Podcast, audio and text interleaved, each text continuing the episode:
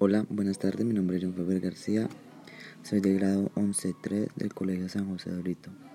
A continuación voy a hablarles sobre el bullying.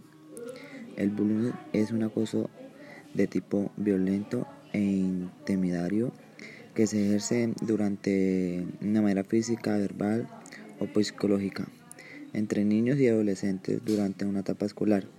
O sea que se trata de un acoso que que no tienen defensa porque lo, acosan diciéndole cosas de defectos de cara, cuerpo, cosas así.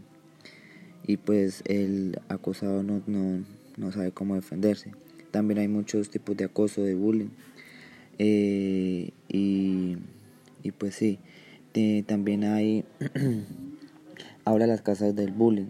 Eh, hay alguien que comprenda eh, sobre los factores del bullying actualmente es la pérdida de una autoridad.